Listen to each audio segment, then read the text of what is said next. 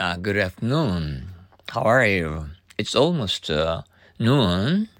I hope you will have a wonderful lunchtime together with your friends at office, at school, at home, some other places.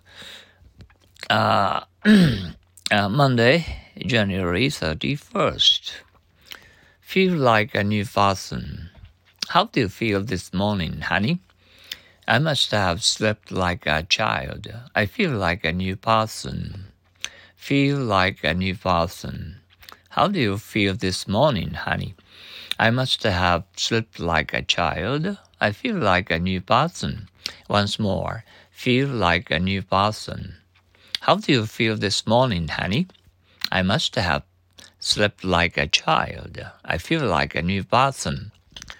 Feel one's way around. How are you getting along in your new job?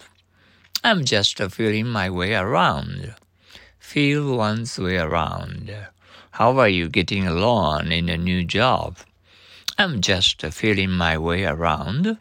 Once more, feel one's way around. How are you getting along in your new job?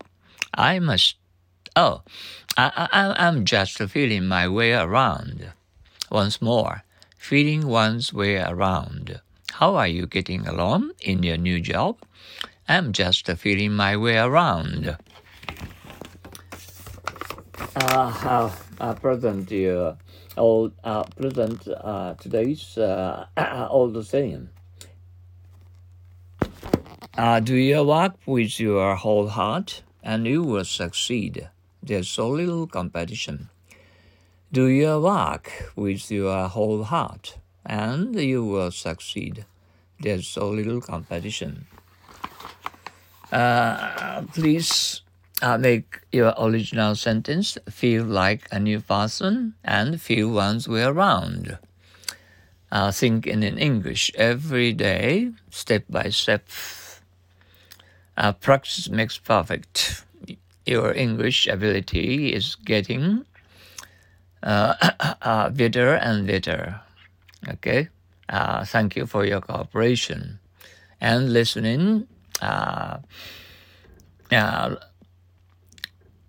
your new happy English every day. Okay, sayonara. See you later. Bye now.